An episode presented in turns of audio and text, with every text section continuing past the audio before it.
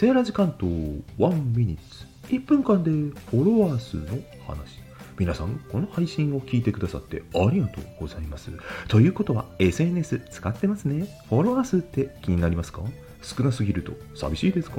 プライベートな使い方なら関係ありませんね。それはソーシャルな使い方ではないから。